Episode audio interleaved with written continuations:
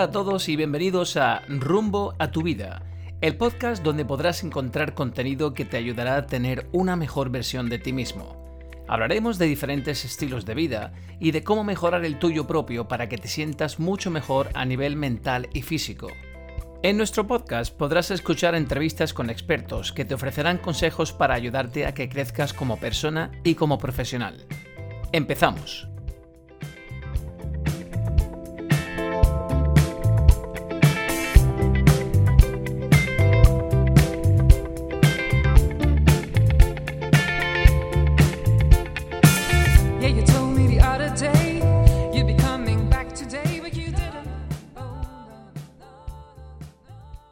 Hola amigos y bienvenidos al nuevo episodio de Rumbo a tu vida, el podcast en el que hablamos de diferentes estilos de vida y de cómo estos nos hacen ser la persona que somos. En estos largos días de confinamiento disponemos de más tiempo que nunca, ya que pasamos toda la jornada en casa, trabajando, aquellos que puedan hacerlo, y disfrutando de nuestro tiempo de ocio leyendo, escuchando música, entrenando o viendo alguna serie. Bien, ahora más que nunca dedicamos más tiempo a uno de nuestros pasatiempos favoritos, la lectura. Y en el programa de hoy tenemos a un invitado muy especial, un viejo amigo con quien vamos a charlar sobre una de sus grandes pasiones. Se trata de Juan Gallardo Teruel, almeriense, afincado en los Estados Unidos, ha trabajado como consultor pedagógico en Texas, California, Massachusetts, Missouri y en Chile. En la actualidad, asistente de dirección de Shoptown High School en Houston y novelista, coautor de 423 colores, las flores de otro mundo, El prisionero, La mitad invisible, El último viaje de Tisbea y todo lo que nunca hiciste por mí. Juan, bienvenido a Rumbo a tu vida. Muchas gracias, gracias por invitarme, Andrés. En primer lugar, agradecer tu participación a Rumbo a tu vida. Eh, bueno, estoy seguro que nuestros oyentes van a disfrutar de nuestra charla sobre la vida de un escritor. Bien, hoy, aunque estemos tan lejos, Juan, quizá estemos más cerca que nunca. ¿Cómo estás? ¿Qué tal estás llevando el confinamiento? Pues mira, me gusta lo que dice antes de la pregunta, que aunque estemos tan lejos, estamos más cerca que nunca. Menos mal que esta situación nos ha venido en esta época de hiperinformación en la cual al menos estamos en contacto con todo el mundo. Imagínate que no tuviéramos estos medios, ¿no? Que fuera solamente el teléfono. Si esto hubiera sucedido hace 15 años, ¿verdad? Sí, incluso hace 10 años, yo diría.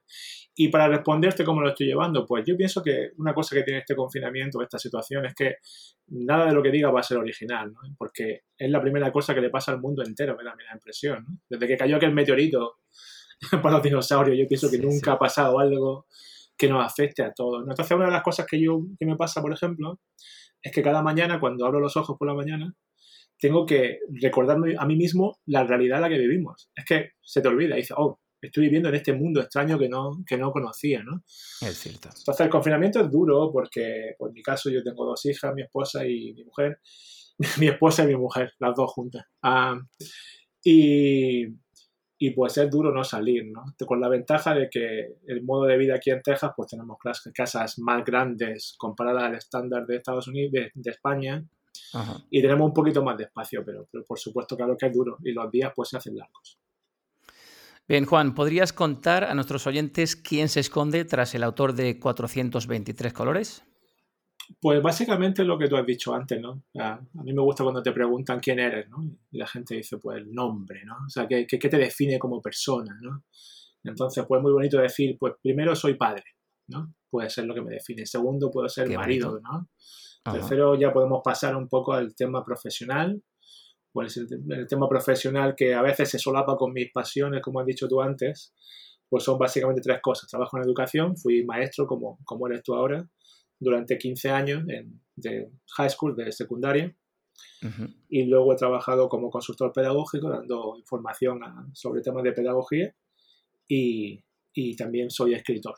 Luego, básicamente, en ese minuto te defino un poco cuál es esa persona. Perfecto, muy bien, bueno, aclarado. Juan, tengo un amigo, eh, un profesor de lengua y literatura, Paco Pozo. Un saludo si nos escuchas, Paco.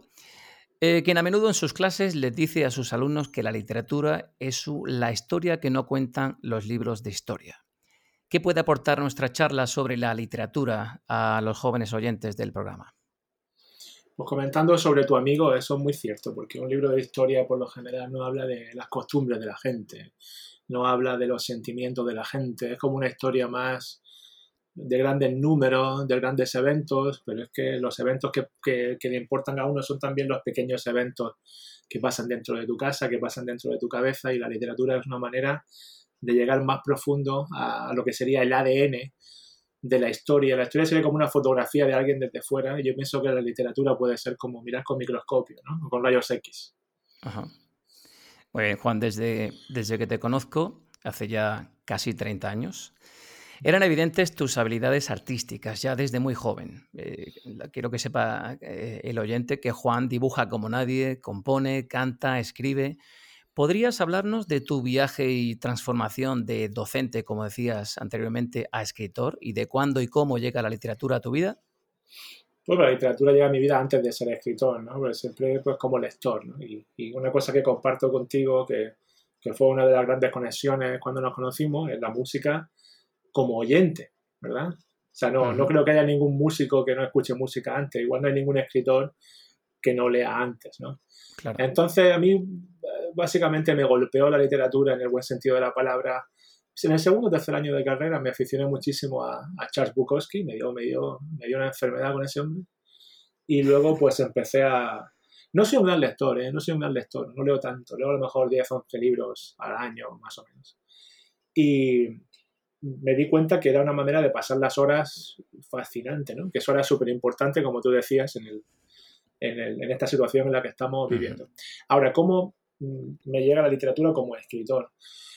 Pues básicamente yo la creatividad intentaba primero pues expresarla a través de los dibujos, que es un caso curioso mi tema del dibujo porque a mí nunca me ha gustado dibujar, se me ha dado bien, pero nunca he disfrutado dibujando, es una cosa muy rara. Yo no, si yo estoy aburrido... Francamente bien. Pero tú me entiendes, yo no, si yo estoy aburrido, yo no disfruto dibujando.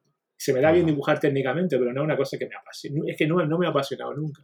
Entonces la música como persona que hace música, pues tú, tú, tú jugaste un papelín. Y además salió el tutu, ¿te acuerdas cuando éramos jóvenes? Que te decía que yo decía tú, tú, tú. Tú, era, tú fuiste importante para eso, porque tú hacías música antes de que yo hiciera música. Y ahí encontré una manera fascinante de, de, de, expresar. ¿no? Ah, me acuerdo que al final yo acabé disfrutando más de grabar que de tocar en vivo, ¿no? porque lo que me gustaba es poner, mezclar sonido y cosas así. ¿no? Pero bueno, luego eso con el tiempo, pues Ah, tiene una cierta ambición ¿no? de que la gente te escuche y, y, alcancé un éxito muy moderado. ¿no? Eh, entonces es duro cuando admites, cuando dices, mira, esto, pues por aquí no vamos bien. Es decir, hay un momento en el que tienes que dejarlo ya, ¿no? Porque dices, no sé. Y curiosamente la literatura, que yo nunca me he considerado escritor, aunque de joven escribía poemas, ah, por la letra de las canciones, igual que tú, ah, básicamente surgió de que un compañero mío de mi grupo, Rafael Avendaño, ya era escritor publicado a partir del año mediados de los 2000, 2005, 2006. Y él fue el que me propuso escribir juntos, lo que a mí me pareció un disparate tremendo. Pero, bueno, podemos hablar más, más extensamente sobre lo que supone escribir a cuatro manos, pero eso fue lo que... O sea, empecé con muy poca fe y básicamente en un mes o dos me di cuenta de que era muy interesante escribir dos personas juntas. Vale, empiezas a escribir con tu compañero. ¿Qué fue lo primero que publicasteis? Es todo lo que nunca hiciste por mí, que, tuvo un recorrido larguísimo. Empezó en el 2010 y no terminó por publicarse hasta 2014. Vale. Oye, Juan, cuando te dispones a escribir una novela, eh, ¿qué haces? ¿Planificas las historias al detalle antes de empezar? ¿Tienes un proceso de documentación o simplemente las dejas fluir sobre la marcha? ¿Cuánto tiempo eh, sueles dedicar a escribir? ¿Cómo nacen esas historias? Ok, pues son unas cuantas preguntas. Primero, la preparación de la novela. Ah, hay que prepararla, ¿no? O sea, no te puedes poner a escribir. Venga, me pongo a escribir, voy a escribir una novela. Y eso, es un error que comete mucha gente, ¿no? Yo pienso que eso es más, ah, eh, más propicio, por ejemplo, de, otros géneros como, y estoy hablando de, estoy hablando de ficción, como por ejemplo poesía, ¿no? Tú te sientes de cierta manera un día y, escribes un poema, pues eso no tiene mucho que planear. Me da a mí la impresión por los pocos poemas que yo he escrito, ¿no? Ahora una novela es una historia, tiene que tener una, una coherencia, tiene que atrapar al lector y eso es muy difícil que salga sin una planificación tampoco creo yo que, haya que planearlo todo al detalle, ¿no? Porque entonces que nunca empiezas, ¿sabes? Y luego, y luego escribir pues se hace muy monótono cuando ya tienes todos los detalles. Tienes que dejarte sorprender cuando estás escribiendo y tienes que estar listo para cambiar todos los planes. pero es importantísimo tener un plan inicial. Ajá, muy bien. Eh, después de escribir una novela, ¿cómo haces para promocionarla? ¿Tienes alguna página web? Eh, ¿Lo haces en tus redes sociales? Ahí estamos bastante mal, eh, Rafa y yo, porque no somos muy... Lo dejamos mucho en manos de las editoriales y las... básicamente tenemos dos editoriales. Con unos libros tenemos a Planeta y con otros libros tenemos a una editorial más pequeña de Barcelona que se llama Versátil y lo dejamos un poco en manos de ellos. Ellos también nos, nos, ah, pues nos encuentran entrevistas, no se encuentran gastos y cosas así. Pero es cierto que nosotros mismos no hemos encontrado todavía la manera de, pues de hacer esa especie de mimo, esa especie de vídeo que se haga viral o de no sé qué. Es una cosa que todo el mundo intenta, ¿no? La literatura, la literatura, la mejor promoción que tiene es que la gente lo lea y, y lo comente. A mí, tú piensas cuántos libros te has leído tú porque has visto una publicidad, comparado con cuántos libros te has leído tú porque algún amigo te lo ha recomendado. Si al final la mejor publicidad es lo que te diga alguien, ¿no? Es una recomendación, correcto. Juan, comentábamos antes que eres el coautor de varias novelas. Explícanos, por favor, cómo de complicado es eso de ser un coautor de un libro. ¿Quién es tu compañero de aventuras? Pues como dije antes, es Rafael Avendaño, que era parte del grupo de música que yo tuve durante muchos años. Él ya era... Un saludo, Rafael. Un saludo a Avendaño, por supuesto. Ah, entre él y yo nos llamamos chacal el uno al otro, es una palabra eh, muy exclusiva de cada uno, chacal, chacal. Y pues él, ya era autor publicado antes de empezar a trabajar conmigo. Yo había, le había ayudado en uno de sus libros también, que, eso me, pareció ya en aquella época una, una, maravilla tener una que hubiera un libro publicado con una página que yo había escrito, una página donde escribí para su libro Los Eternos. Y luego él fue el que, a quien se le ocurrió lo de trabajar juntos. Eh, que a mí, no me, a mí me pareció un disparate en principio, pero cuando llevábamos un tiempo y me di cuenta de las ventajas que tiene escribir entre dos personas, pues, pues me pareció fabulosa su, fabulosa su idea, ¿no? Ah, te quiero comentar que la pregunta dice cómo es de complicado, ¿no? Y bueno, pues lo que se infiere de la pregunta es que hay una complicación. Y al contrario, para mí lo complicado sería escribir yo solo.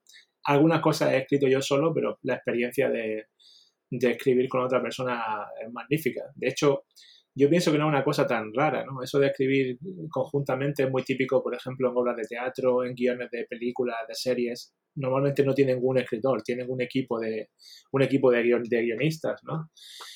Y eso a lo mejor explica un poco que tenemos mucha influencia de lo que leemos, pero también tenemos mucha influencia de lo que vemos, ¿no? Ah, pienso que el cine y, sobre todo las series, que están muy en auge últimamente, nos han influido como escritores, ¿no? Ah, porque esa, esa energía, ¿no? De, de rebotar ideas el uno con el otro hace que se redondee mucho, se redondee mucho una historia. Y eso ha sido especialmente beneficioso en, en la saga que tenemos con Planeta, porque cada libro tiene más de 500 páginas, ya van tres y ahora estamos en el cuarto. Imagínate lo que es que una sola persona mantenga en su cabeza tantísima información, ¿no? De personajes, de tramas paralelas, de no sé qué. Yo admiro a, no sé, al escritor de Juego de Tronos. ¿Cómo puede una persona mantener todo eso? ¿Entiendes? Y pienso que en, trabajos así tan extensos y tan complicados, tan dinásticos, es, es una grandísima ventaja escribir juntos. ¿Y cómo hacéis para comunicaros? Pues cuando empezamos, en el 2010, hace 10 años ya, el tema de las comunicaciones era un poquito más primitivo. En aquella época era a través de email, pero las cosas mejoraron mucho porque creo que ese año, año siguiente, salió Dropbox o diferentes ah, plataformas, creo que se dicen nubiles, ¿no? Nubiles en, España, que de trabajar en la nube compartiendo documentos como Google Docs. Y eso nos ayudó mucho para, porque no hay siempre que estar escribiendo ese email. Cada uno podía ver el progreso del otro accediendo al, a, la carpeta que tuviéramos en Dropbox. Y ahora, pues también con esto de que la telefonía es más barata a través de, telefonía que se basa en, redes, en Internet, como por ejemplo por WhatsApp, pues hablamos más frecuentemente que, que entonces también, ¿no? Y eso pues ayuda mucho a la comunicación. Wow. Juan, en nuestro podcast hablamos de diferentes estilos de vida y de lo que cada uno de ellos nos da y cómo nos forja eh, poco a poco nuestra personalidad. En tu caso, Juan, ¿qué te aporta a ti la literatura como lector y qué te aporta el escribir? Pues mira, tus oyentes deben saber que, tú como, hablas de, planear, pues también has planeado esta entrevista y hemos estado unos días un poco comentando sobre qué íbamos a hablar. Y cuando me dijiste que esta cuestión saldría, ¿no? esto de cómo, cómo le afecta a tu vida escribir, creo que te respondí entonces, fuera de off record, ¿no?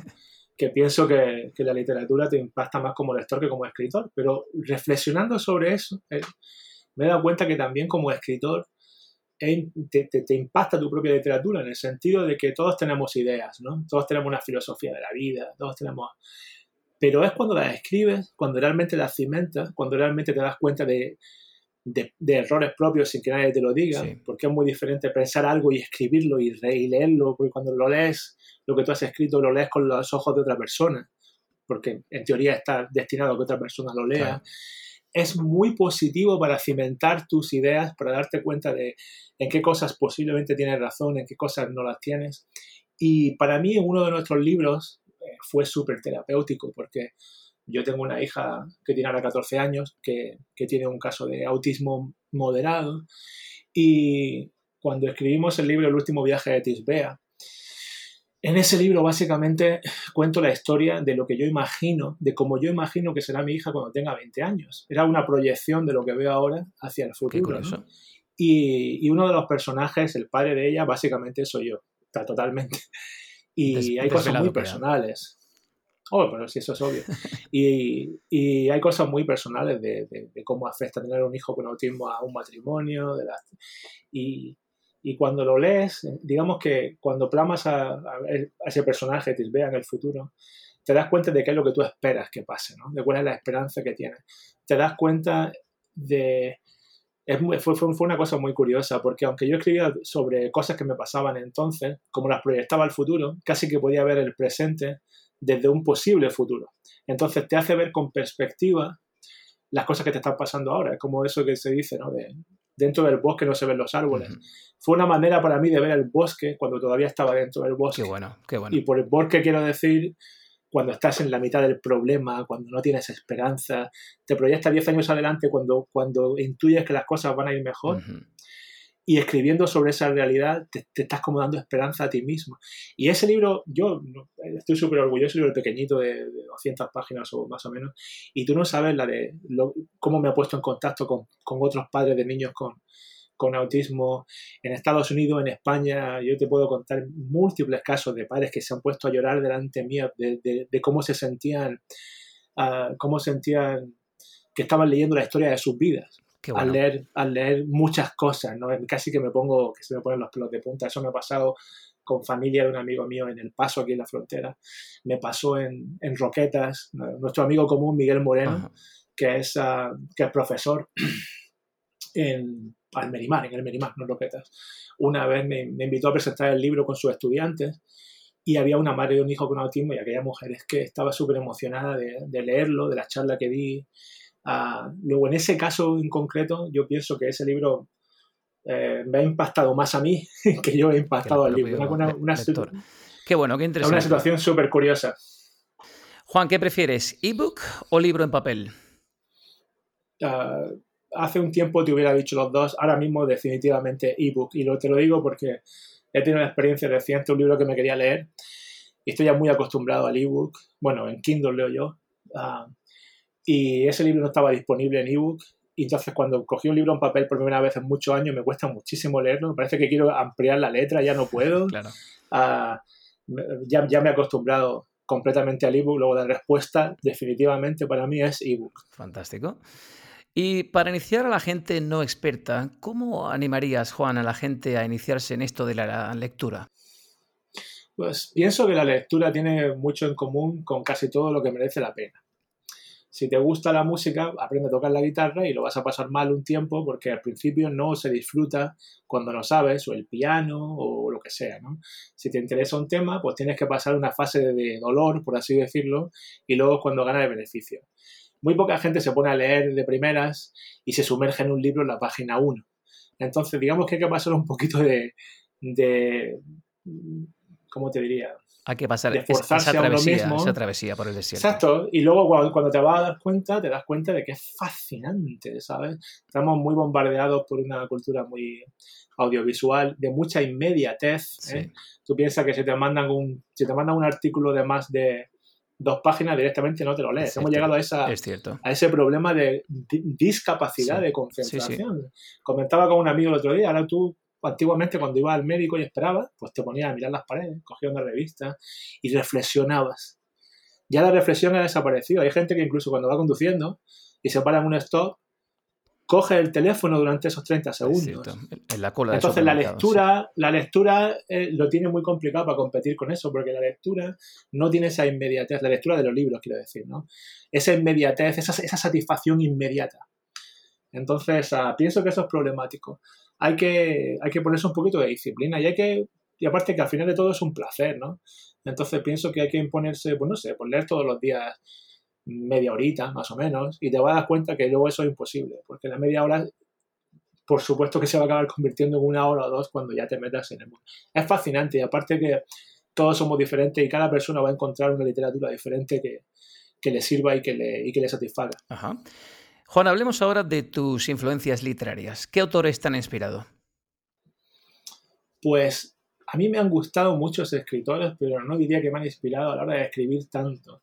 Porque he comentado antes que leí mucho a Charles Bukowski y yo pienso que Charles Bukowski tiene cero impacto en la literatura que yo intento escribir, ¿no?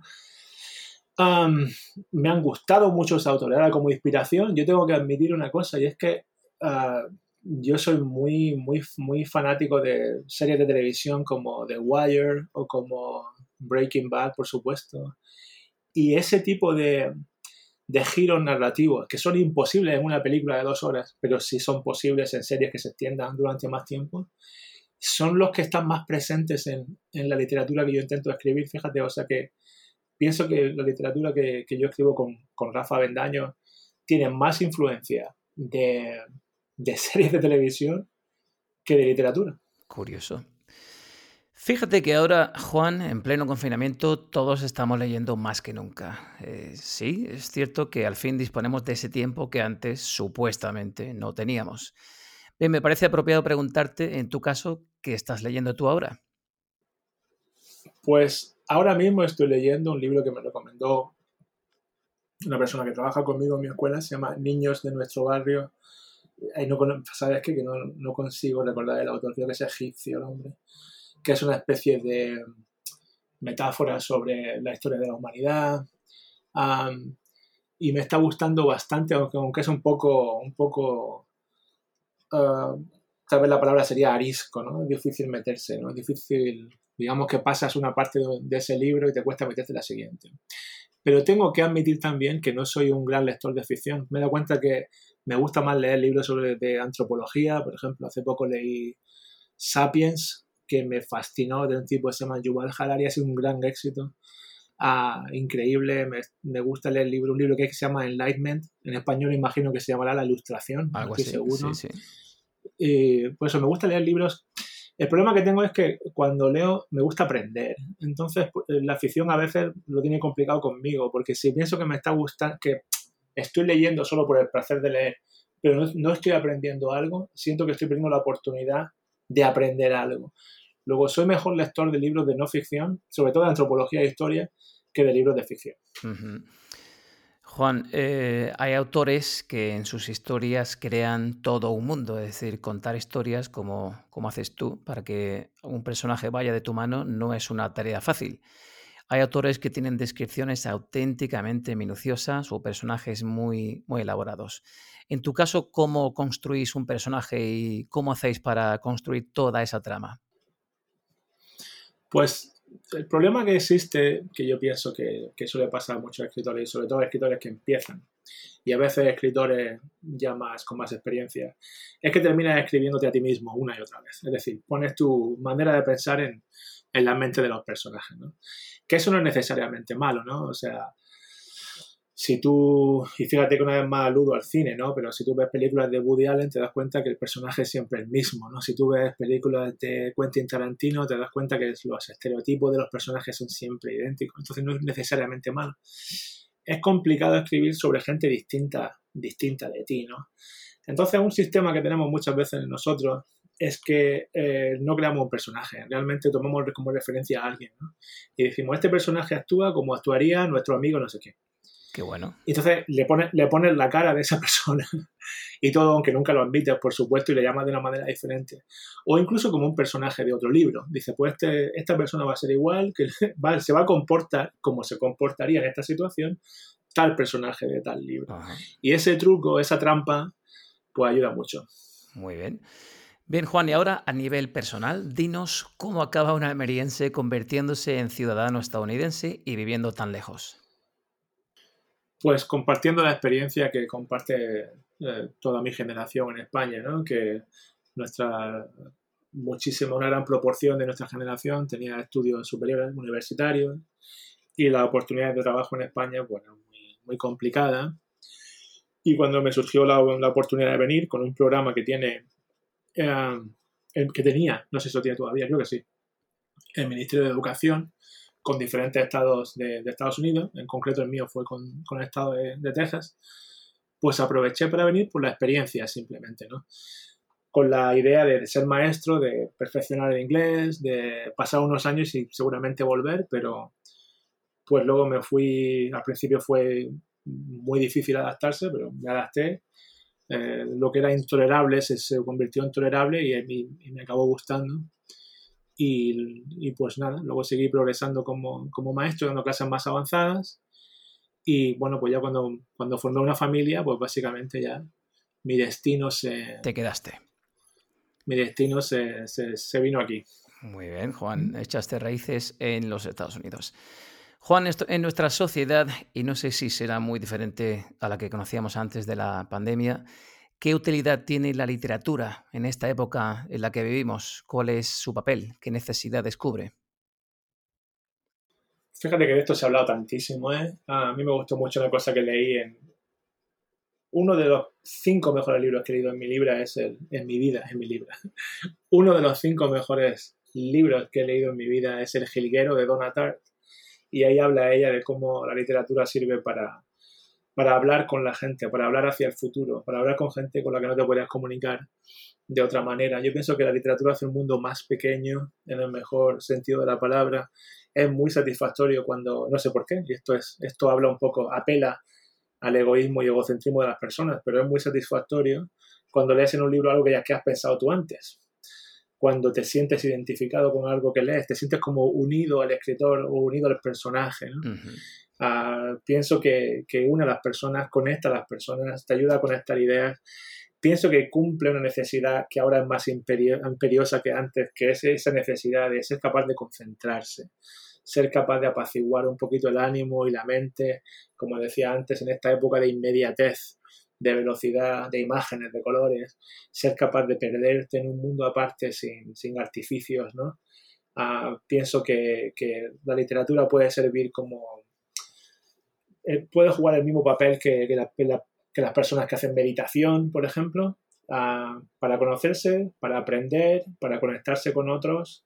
En fin, sirve, sirve mucho, muchos motivos, sirve muchas necesidades.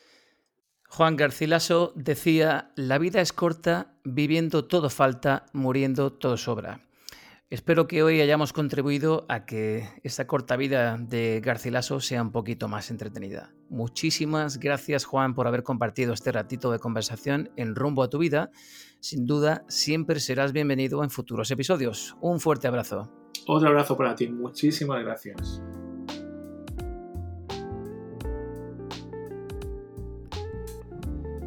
Y hasta aquí el episodio de hoy. Una amena charla con Juan Gallardo Teruel que nos ha hablado de cómo es la vida de un novelista. Espero que hayáis disfrutado tanto como yo. Me gustaría informar a nuestra audiencia que ya podéis encontrar nuestro podcast en Anchor, Spotify, iVoox, Apple Podcasts, Google Podcasts y SoundCloud. Os espero en futuros episodios de Rumbo a tu vida. Un saludo.